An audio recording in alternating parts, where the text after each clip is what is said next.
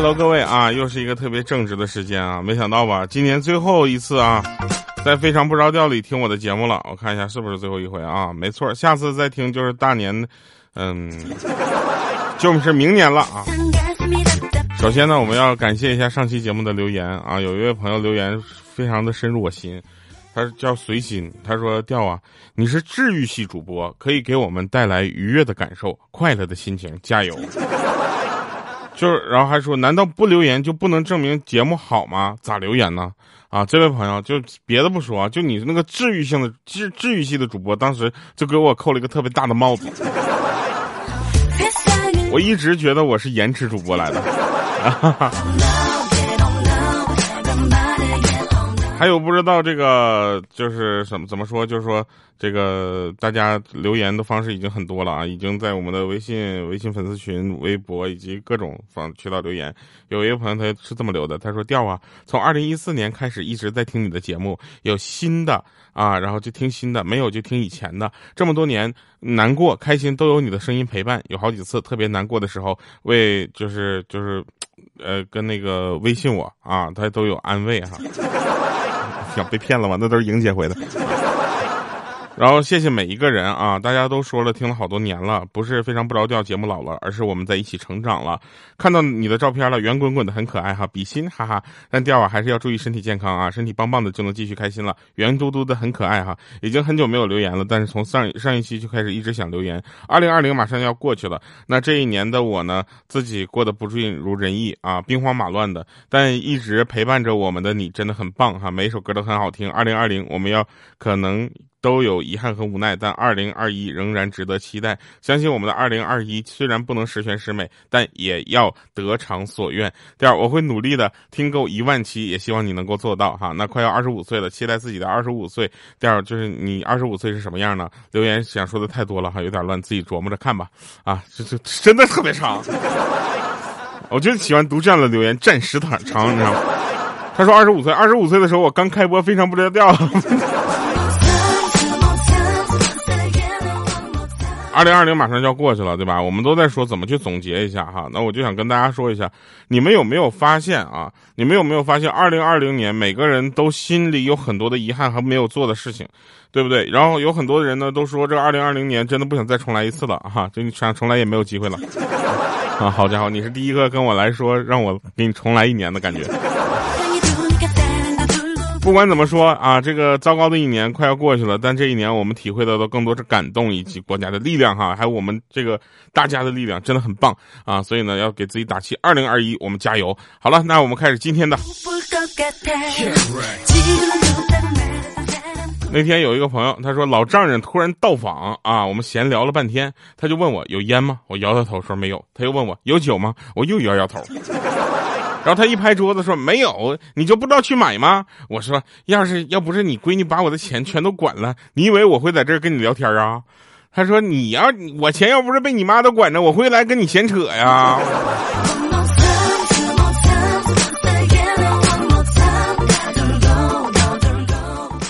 这个大家到了三十之后啊，都觉得自己是中年了，是不是？大家不要这么想哈，只要你的头发还在，就不是中年。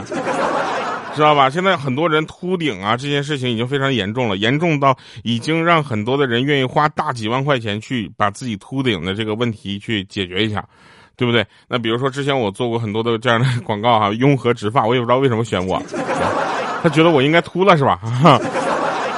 你 你说我叫调调，对不对？你这个植发的广告找我吉利吗？啊，然后。呃，就是看到有一个说，有一个人说什么老公会秃头的啊，然后疫情之后带着老公孩子去看爸妈，老公许久没有呃，老公许久没有见到那个我爸了，然后认真的就看了一下我爸的脑袋，再撩起了我的刘海，看了看我的发际线，语重心长的跟我说说老婆呀，你别挣扎了，终究是逃不脱秃顶的命运的。更扎心的是，孩子在旁边问了一句：“妈妈，秃顶是什么？好玩吗？”这么说哈，现在秃顶它好玩吗？它好贵呀，好玩吗？你们有没有经常被现实啊所迷茫一下？我我就有啊，我原来就有。我为了现实，曾经做过自己很多不愿做的事儿，比如说舔酸奶盖儿。啊，就是在打开酸奶的时候，为了不把那个浪费啊，把酸奶盖儿先舔，舔完了之后，我就发现啊，好像没什么必要。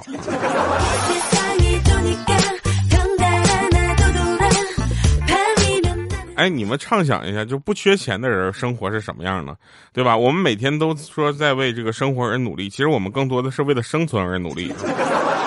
真正的生活是什么？生活就是可能大家看到某短视频平台吧，人均法拉利这样的，对不对？你开个丰田、本田都不好意思跟人家打招呼，是吧？然后这个有一些这个人呢，告诉我们，就是说在呃买个房子，如果不买二百平的，都不应该叫买房。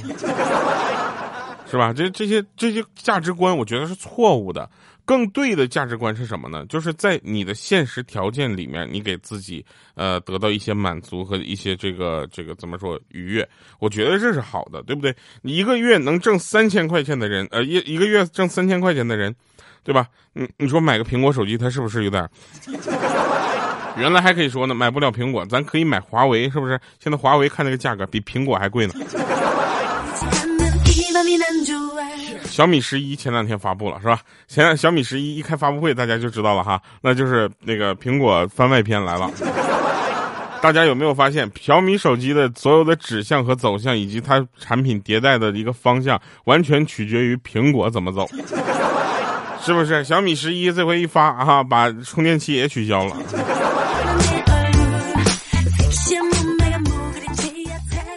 跟我说环保。我就问一下，怎么前几年你都没有认识到环保是个很大的问题吗？而且在这里啊，我要说一下啊，很多人都觉得这个呃手机充取取消那个充电头，就感觉就无所谓啊。大家都觉得反正现在 USB 哪都有，对不对？你们有没有想过，这个这件事情它的这个怎么说呢？它的合理化啊，是因为被苹果用了。苹果这么一出啊，大家都觉得哎呀环保。有一部分人觉得哎真好，你看咱们可以这个没有那么多多余的充电头了啊。你有没有想过像我这样的人？iPhone 十一 Pro Max 给我爸了，我连充电器线都给他了。我买了个 iPhone 十二 Pro Max，拿过来之后没有充电头。再看家里的插座都是 USB 口的，没有 Type C 口的。我好理线啊！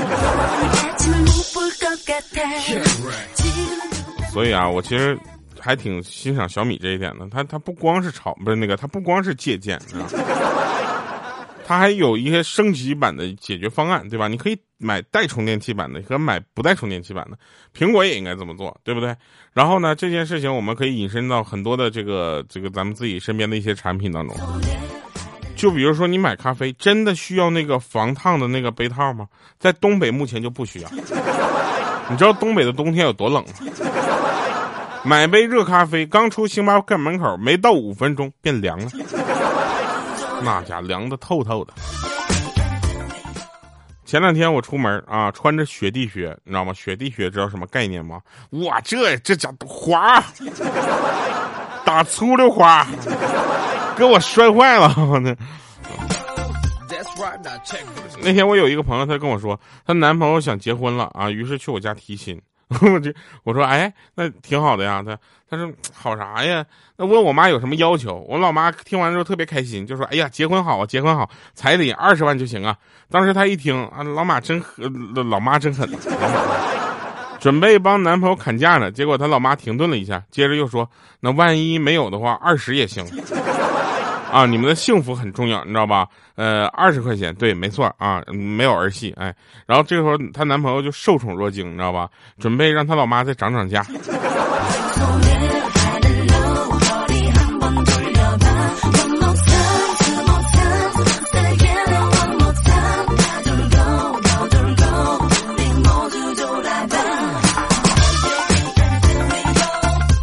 想谈恋爱啊，是一个人待着很寂寞、很空虚、很无助才会想产生的一种想法，你知道吧？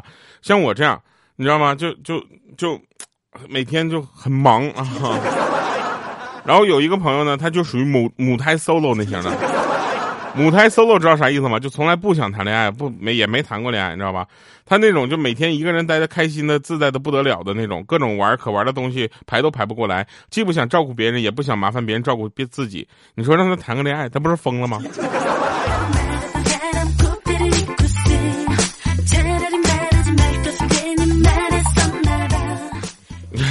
开 solo 啊，这好笑。你们有没有见过这样的这个家庭？就比如说丁克，其实也挺多的。就是现在不太想要孩子，为什么呢？因为感觉要孩子成本比较高。第二个呢，就是两个人啊，二人世界还没甜蜜够呢啊，就开始要孩子了。我觉得呢，这也是很正常的。很多的年轻人有这样的想法是应该的。但是如果你三十多岁还有这样的想法，只能说明你是真的不喜欢小孩。你看我对吧？我现在还是个宝宝呢。我画画的北北，调调的北北。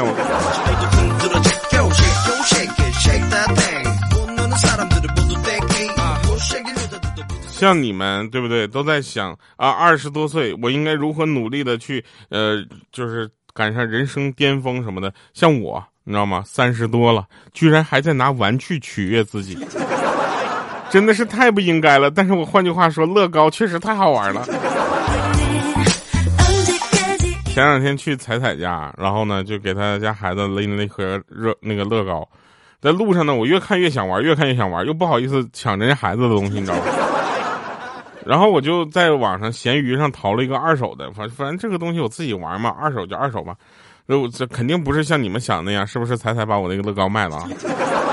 没那么狗血。这个二手的东西呢，是我选的一个哎非常有意思的一个大的城堡。但是这个城堡有一个非常关键的一块的这个就是积木是哪呢？就是它下面有个底儿，你知道吧？如果不安这个呢，它站不住。哎，那咸鱼买的东西，我跟你说，我这 它就差那一块儿，我花了三天半的时间拼完了之后，站不住的一个城堡啊！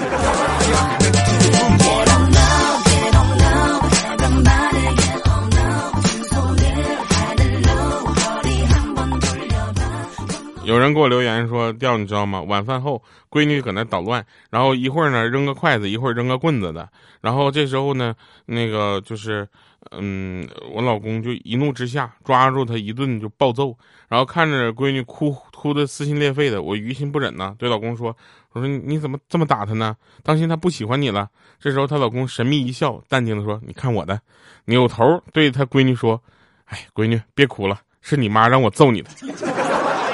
走，咱俩吃雪糕去。”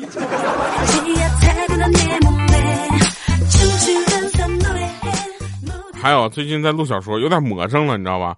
这两天我看着狗，看着哈士奇，我就感觉特别亲切。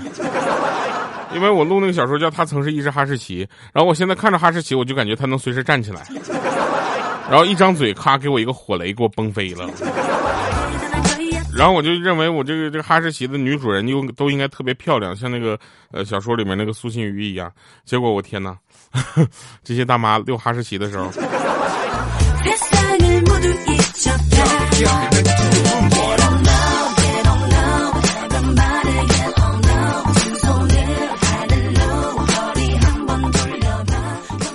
知道什么叫做一个成熟男人应有的气场和气质吗？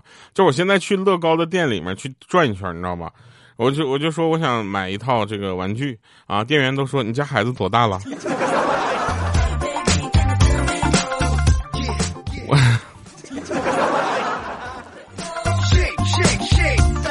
我一会儿就给你们放一首前两天那个由乔木星月给我发的歌啊，然后那首歌就它不是我经常唱的那种风格，但是很真实，真实到什么程度？我听完一遍之后，我就觉得那歌里面唱的就是有我的影子。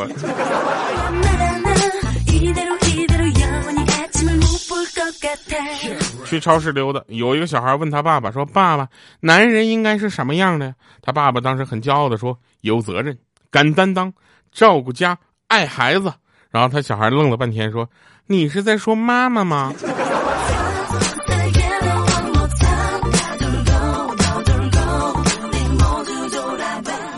周末的时候呢，我们部门就聚个餐啊，然后呢，我们老大呢就是 殷老师就请我们几个去他俩他家里吃饭，他亲自下厨。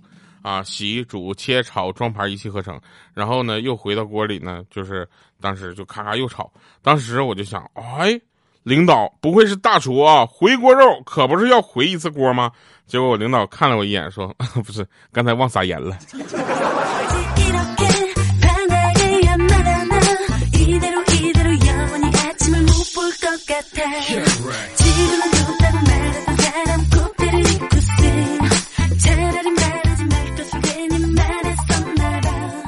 那天啊，小米正在做饭，然后小小米就跑过来说：“妈妈，有个字儿我忘了怎么写呢？”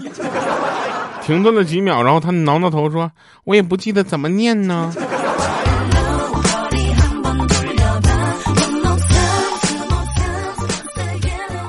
哎，你们有没有想过这么一件事儿？就是现在我们提笔就可以写出的这些汉字，在我们学习这些汉字的时候，你知道咱们都经历了什么吗？对吧？你想想，有的人呢写那个写这个字，学习的时候呢，写到很多我们意想不到的这个下笔，对吧？直到现在，我有一个朋友，他写的每一个字的笔划都跟咱们不太一样，每一笔都出乎意料的落在了不应该出现的地方。但是合起来的东西，咱们还都认识，你看。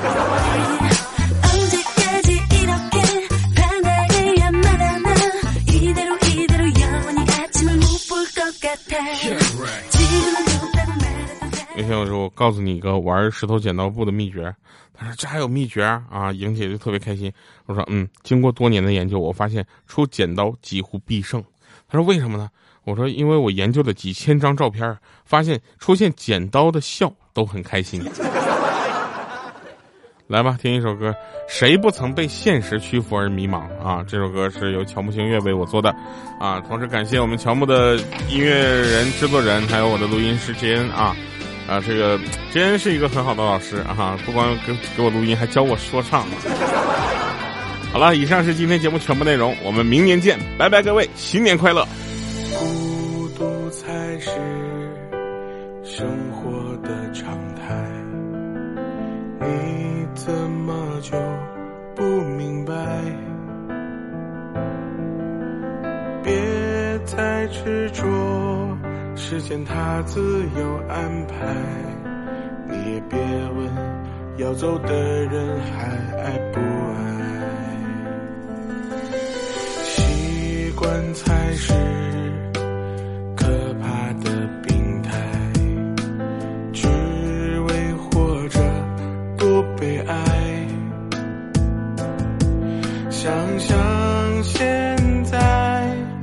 心不甘